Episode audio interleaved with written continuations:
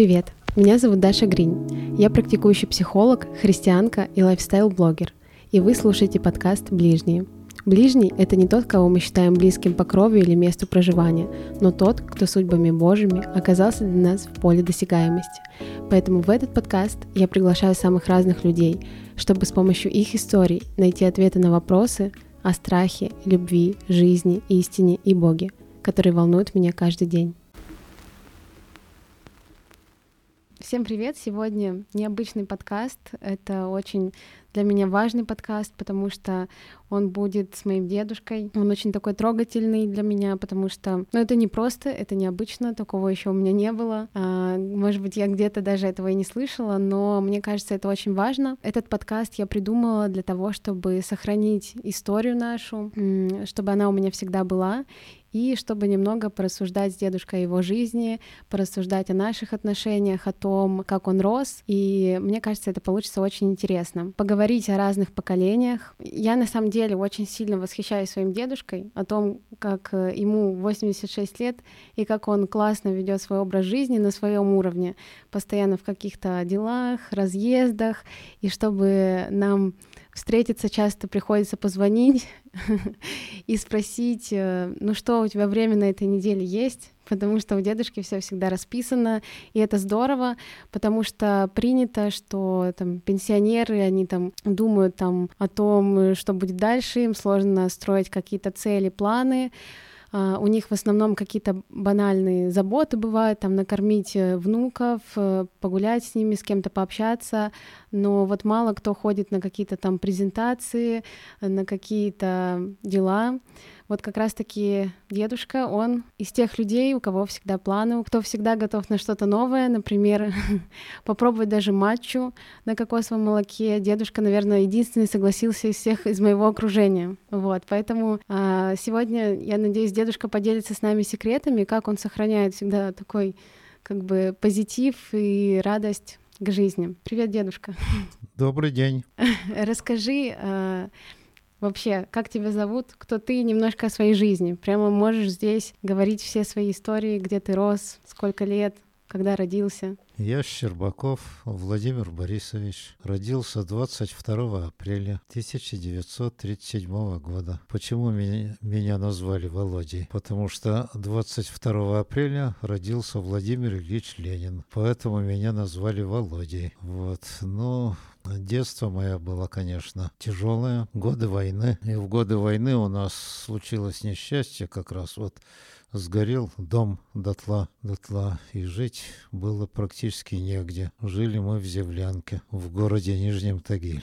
Папа болел после Первой мировой войны, он был контуженный, больной, раненый, вот, и поэтому после того, как дом сгорел, он угадал в больницу и прожил очень там очень немного и ушел в мир иной. И мы остались, значит, мама, две моих сестры старшие и я. Одна из сестер у нас инвалид первой группы была. Все делала ногами. Закончила спецшколу в городе Ленинграде. Там, значит, обучали, э, как работать можно ногами. Вот она ногами буквально все умела делать. И на швейной шин машинке подшивать наволочки и простыни и прочее. Колотить ящики посылочные.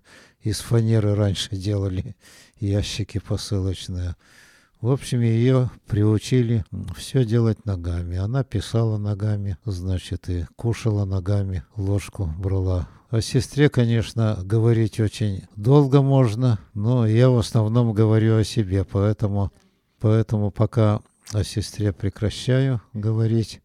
Вот вторая сестра у меня тоже закончила э, учительский институт, но работала, правда, воспитателем в ремесленном училище номер 4 города Нижнего Тагила, потом зав библиотекой. Ну а моя жизнь проходила, конечно, очень сложно. Жить негде было. Жили на земляном полу, спали, кушали, значит, в основном траву, это лебеду и крапиву, ну и другие там, значит, травы.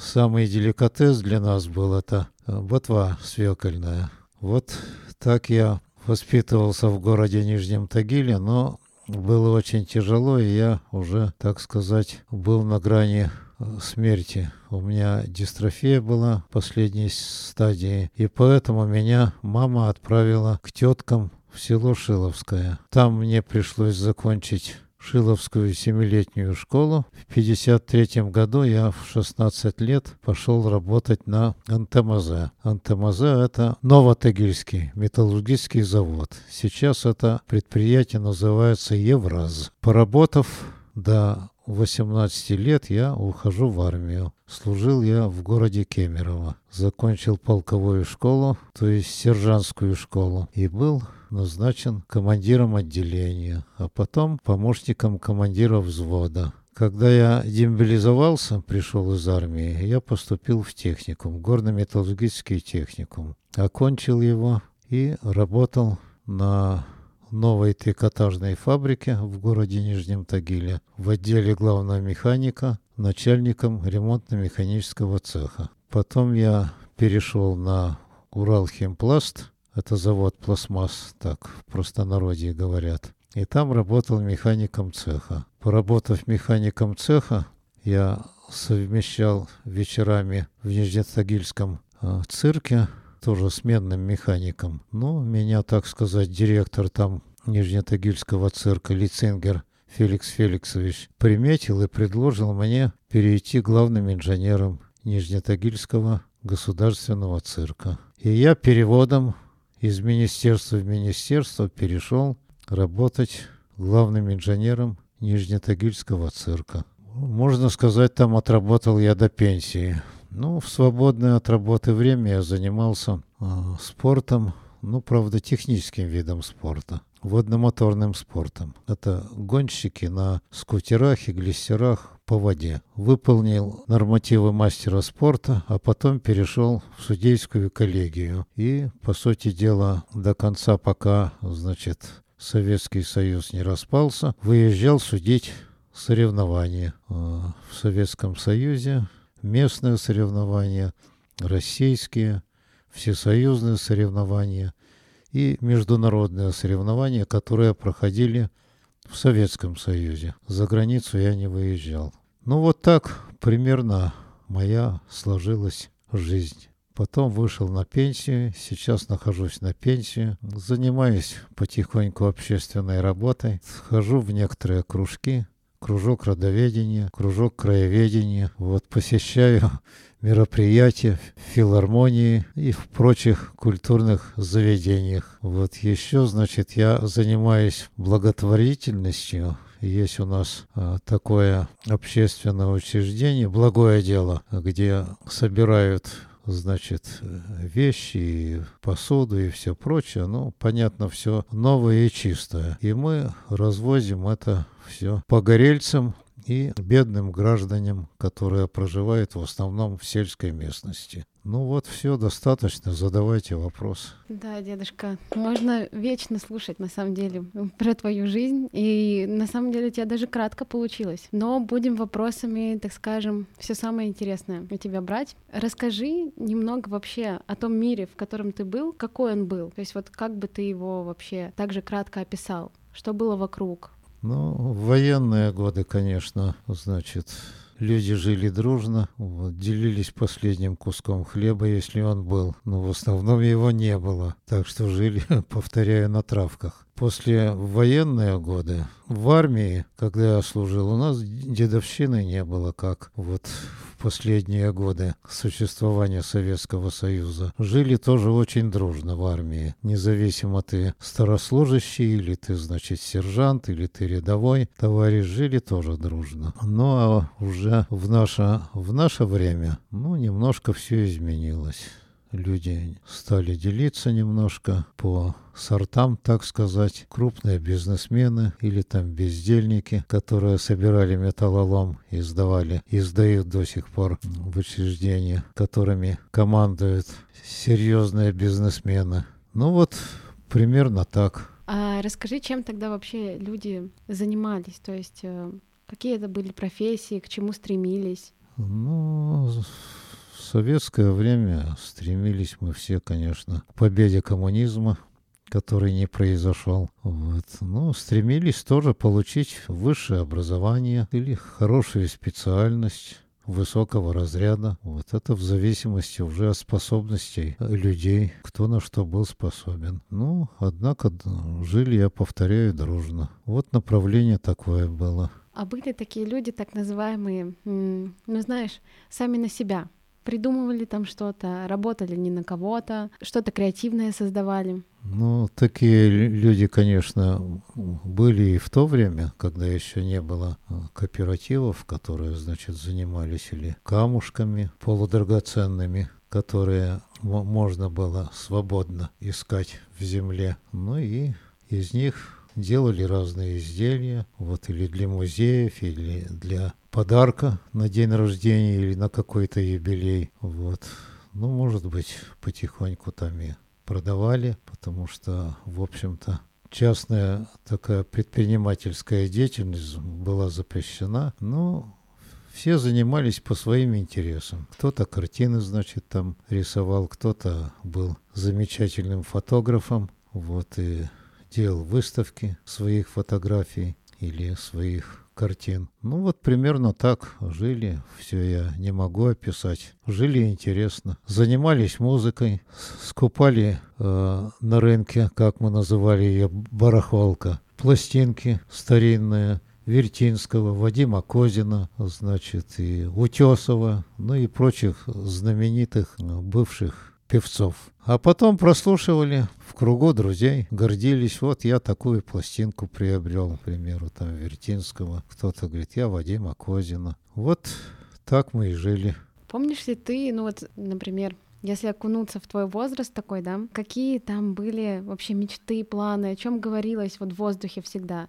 Я там хочу машину такую, хочу вот стать кем-то, хочу туда, хочу много путешествовать. О чем чаще всего говорили? Ну, о, о машинах я не слышал в то время, чтобы кто-то уже стремился приобрести Мерседес. У нас и не было таких машин. Вот у нас Самая крутая машина была «Москвич» в то время, в мое время. Потом «Жигули» появились. Особых стремлений не было. Все-таки стремление у, мне, у многих было это получить высшее образование. Высшее образование или стать знаменитым спортсменом. Ходили мы на катки, на кота, на коньках катались. Такое желание у всех было, чтобы не крутым стать, а чтобы порядочным человеком стать. Зажиточным, порядочным человеком. Это можно сделать было только благодаря образованию, получается? Ну, в основном, да. Вы, высшее да, учреждение. Да. В основном, да. Поэтому сейчас, так скажем, ваше поколение так э, ярко об этом всегда говорит. Ты мне говоришь это, мама. Это для вас очень важно да, и сейчас. для нас это важно и сейчас. Хотя сейчас можно и обойтись без высшего образования, но мы старой закалки, и мы всем внукам и детям до сих пор говорим, нужно закончить вуз. Но мне очень нравится, дедушка, что ты так э, никогда не слышала от тебя эту мысль что можно и без этого, потому что ты даже и в этом проявляешь какую-то современность. Да, конечно. Это здорово. Вообще, можешь ли ты как-то описать себя тремя словами? Вот, например, а, я человек э, немного такой хаос, я люблю что-то креативное, то есть вот это, если я бы описывала себя. А можешь ли ты как-то так вот себя описать? Ну, я люблю дружбу, порядочность, трудолюбие и честность.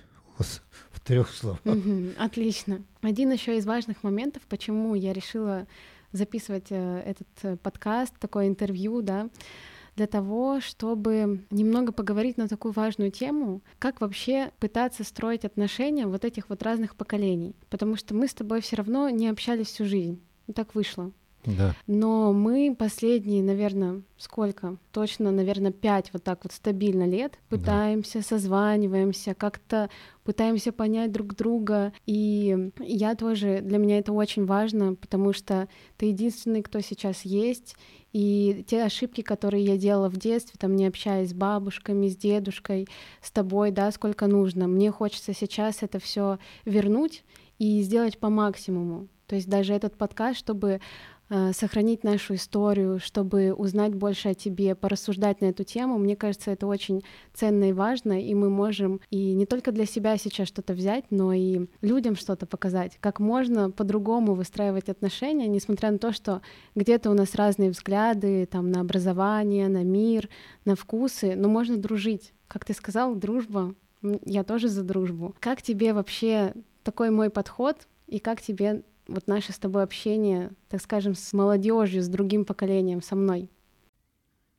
Ну, молодежь я уважаю. Молодежь сейчас такая направленная, целеустремленная во всех делах, не обязательно там в высшем образовании, в чем-то в другом, или в бизнесе, или, значит, в хорошем мастерстве, к примеру, там машины ремонтировать, или, значит, художником быть по камню, вот, или хорошим администратором быть где-то. Вот, я молодежи даже завидую у них большая свобода сейчас в выборе всех профессий и всех направлений, чем заниматься в жизни. Как вот э, тебе то, что я иногда могу сказать, какие-то вот такие, знаешь, новые моменты. Ну, ты знаешь мою профессию, это психолог, это тот момент, когда я там ищу какие-то доказательства, почему так произошло в жизни другого человека, там выстраивание взаимоотношений и так далее. И как тебе было, когда я там могла сказать о том, что дедушка, я сейчас э, немножко в какой-то апатии, так скажем, не в ресурсе, какие-то такие, да, новые слова. Как тебе вот тоже удалось меня понимать, хотя мы в каких-то вот, ну вот разных мирах? Вы по-новому, может быть, что-то рассуждаете, вот, но я считаю, самое главное вот от человека зависит. Даже самому надо быть психологом. Надо верить в светлое будущее и верить в себя. И верить, значит, во все свои поступки. Потому что порой врач не поможет, а поможет именно только человек сам себе, если он правильно поставит задачу, что я, к примеру, вот этим плохим делом больше заниматься не буду. Вот. Можно даже вылечить серьезное заболевание. Все зависит от человека. Даже не от доктора, не от психолога, а от человека зависит. Интересно, что у нас вот так вот сложилось. Я тебе не раз это говорила, что вот у нас э, нет бабушек, нет э, так много родственников, нет да. моего папы, да, но мы остались вот такой небольшой компанией, наши, э, мои два брата, ты, и для чего-то это нужно, для чего-то мы остались, чтобы ты нам что-то рассказал, чтобы мы что-то тебе дали, а, могли тебя поддерживать, общаться, быть все вместе. Для чего-то это нужно. И что думаешь ты на эту тему? Ну, у меня вот всегда это было уже очень давно, просто не было возможности. Вот я не случайно родоведом стал, но очень поздно, и я сожалею об этом потому что у нас вот в нашей компании родоведов некоторые даже дошли до 16 века своих родичей, подняли наверх. И дело в том, что вот в том же родоведении не нужно стесняться ничего. Значит, кто у нас в родне был, к примеру, там белый, красный, значит, вор, бандит, значит, все это надо, чтобы в родословной было записано, кто чем занимался, кто какую вел политику. Это очень интересно вот для рода, к примеру, для рода Щербакова и для рода Петровых чтобы не, не самые хорошие моменты мы а, а, освещали о своих родственников, а полностью род. Кто там был? Кто-то старовер был, кто-то там христианин был, кто-то там, может быть, мусульманин даже был. Значит, все это нужно в родословное писать. И это будет интересно последующему нашему поколению, нашей фамилии, могу сказать. Вот это вот родоведение, помимо того, что это очень интересно, знать, кто твой предок, прабабушка и так далее, это еще очень помогает и в психологии в моей деятельности тоже, зная свой род, да. а, как это могло влиять на прабабушек, бабушек, родителей да. и на меня даже сейчас в психологическом ключе. Это очень важно. Расскажи какие-нибудь вот так же, чтобы кратко, три факта, например, про нашу фамилию Щербаковы твоя прабабушка Александра Константиновна Щербакова, которая, значит, взяла на себя такую тяжелую ношу. Значит, она взяла чужого ребенка, у, у ней муж законный ушел в мир иной по болезни, и она взя, вышла замуж за вдовца, хотя могла бы найти жениха и нормального. Вот. И взяла вдовца с больной дочерью, инвалидом первой группы. Вот это, я считаю, большое достоинство достоинство и большая честь твоей прабабушке, вот Александре Константиновне Щербаковой. Ну, что еще, значит? Ну, а бабушка у тебя, Щербакова Галина Михайловна. Твоя жена? Да, моя жена. Она тоже много делала для детей. Она, значит, ей немножко не повезло в том, что она, ну, верующая была. И сына крестила ей немножко не повезло, там выговоры ей давали по, по этой линии. Но, однако, государство ее тоже оценило. Она заслуженный учитель РСФСР, отличник СССР по образованию и РСФСР. Значит, вот если бы она в то время была ну, членом партии, ну, она бы далеко пошла. Но она не стремилась к карьере, а она стремилась, значит, дать хорошее знание своим ученикам. Вот второй пример, очень mm-hmm. замечательный. Смотри, дедушка, мы с тобой начали общаться не так давно, как я уже говорила, да, где-то может быть, вот осознанно пять лет. Я не помню, что точно послужило для этого, но, наверное, все-таки началось все с того, когда бабушки не стало. И ты остался один, но при этом все равно ты всегда был на позитиве, все хорошо у тебя проходило, занимался какими-то делами.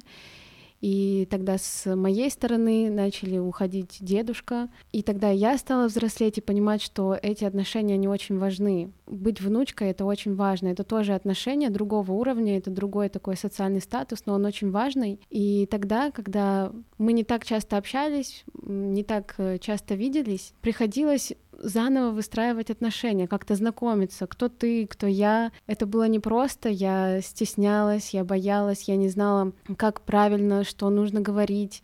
А, я там, не знаю, жила с мамой, я привыкла вот к этому, и тогда мне было очень стеснительно, но, наверное, самое главное, что было, это было мое желание узнать тебя, познакомиться с тобой, построить какие-то отношения. Опять же, это была вера. Я всегда верила, что это возможно. И мы начали общаться с братьями. И вот мое такое стремление узнать, наверное, оно помогло мне прийти к таким отношениям, которые у нас сейчас. Кто-то забывает родственников, потому что, ну, тяжело с ними общаться, кто-то не идет на контакт, и ты тоже вышел на контакт.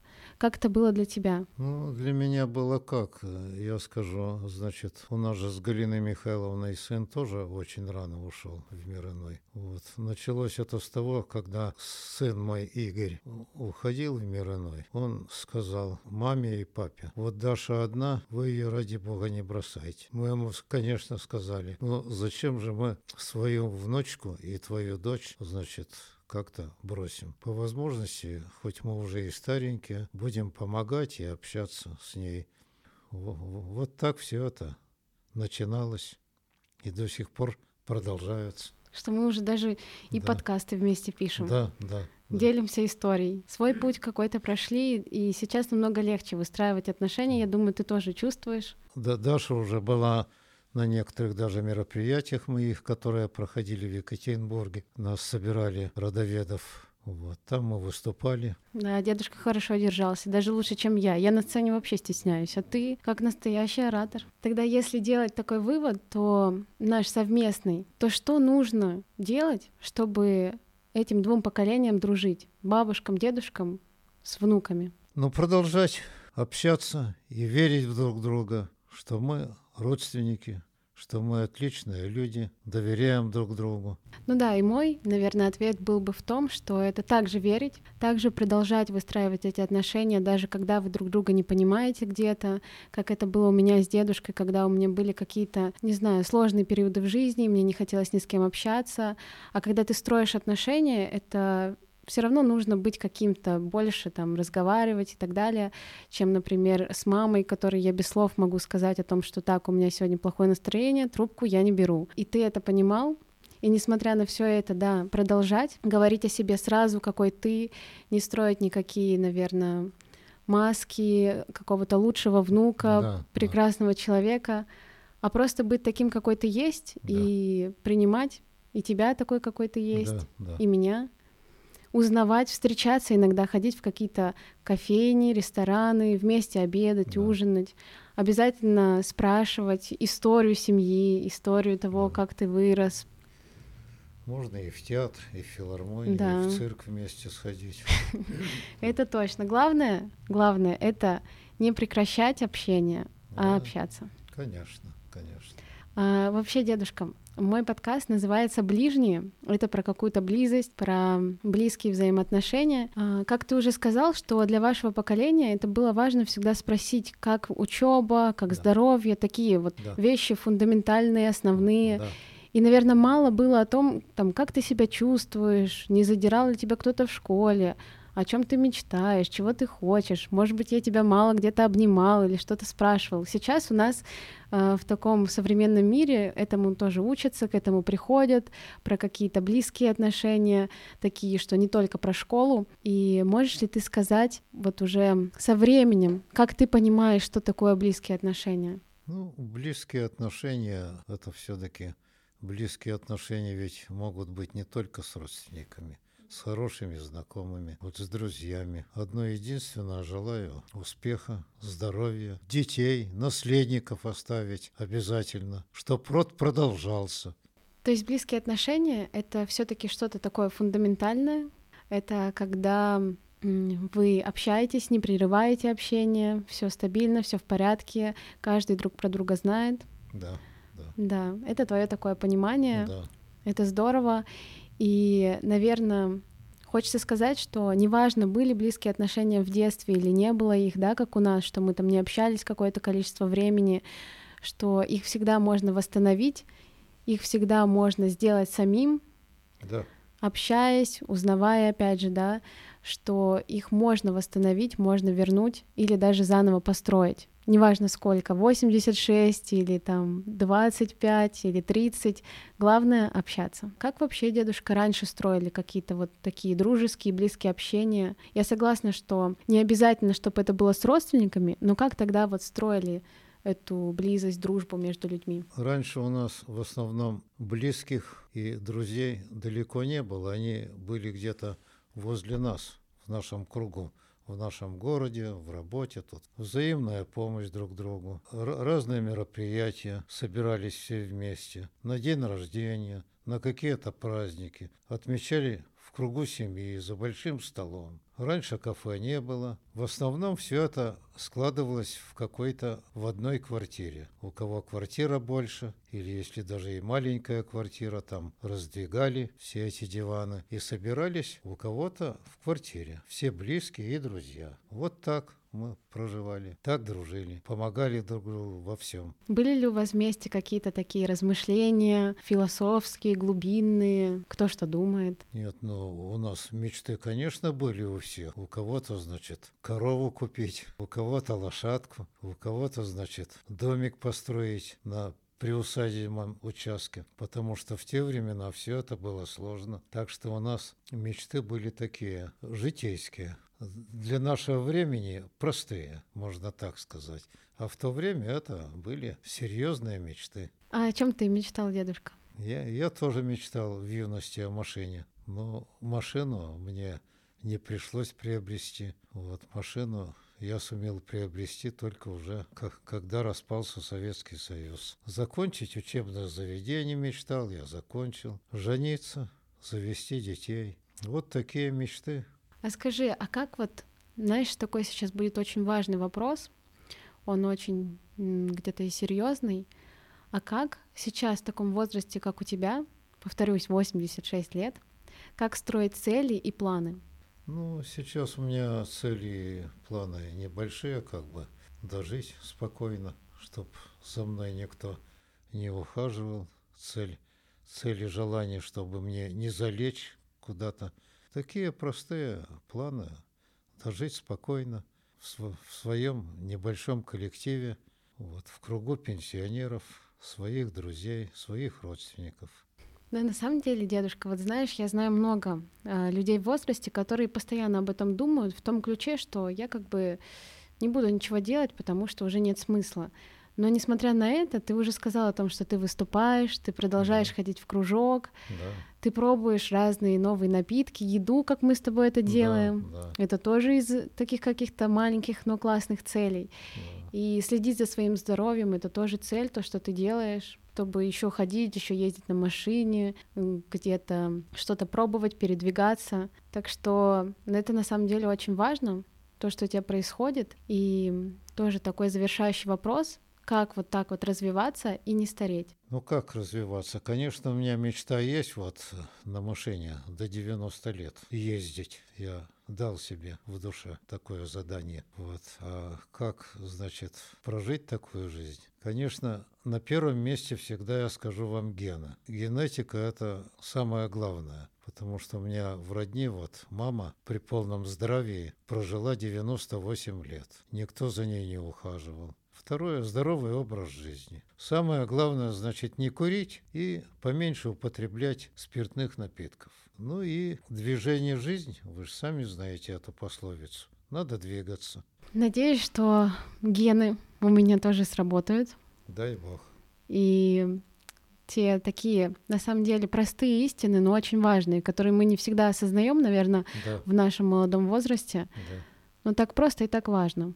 Главное делать. И дедушка завершающая, это так быстро ответить, кратко. А, это блиц для тебя. Это быстрые вопросы с коротким ответом. Какая у тебя была любимая песня? Катюша. Кем ты хотел стать в детстве? Шофером. Что самое важное в жизни? Любовь. И что ты пожелаешь мне? Здесь можно чуть больше слов.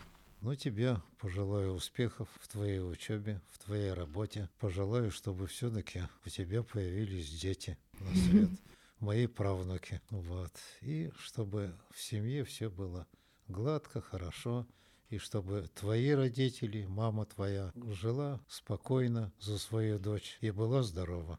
На этом мы завершаем нашу такую встречу теплую с тобой, э, такую душевную, которая навсегда останется в памяти. Э, важные моменты, которые ты сегодня озвучил. И хочется сказать для всех, кто нас сегодня слушал, цените время со своими бабушками, с дедушками, потому что это очень важные люди в нашей жизни. И даже если у вас э, сейчас нет какого-то контакта, вы не общаетесь с ними, то знайте, что вы всегда можете позвонить, сказать привет и начать это общение в любом возрасте. До встречи в следующих выпусках.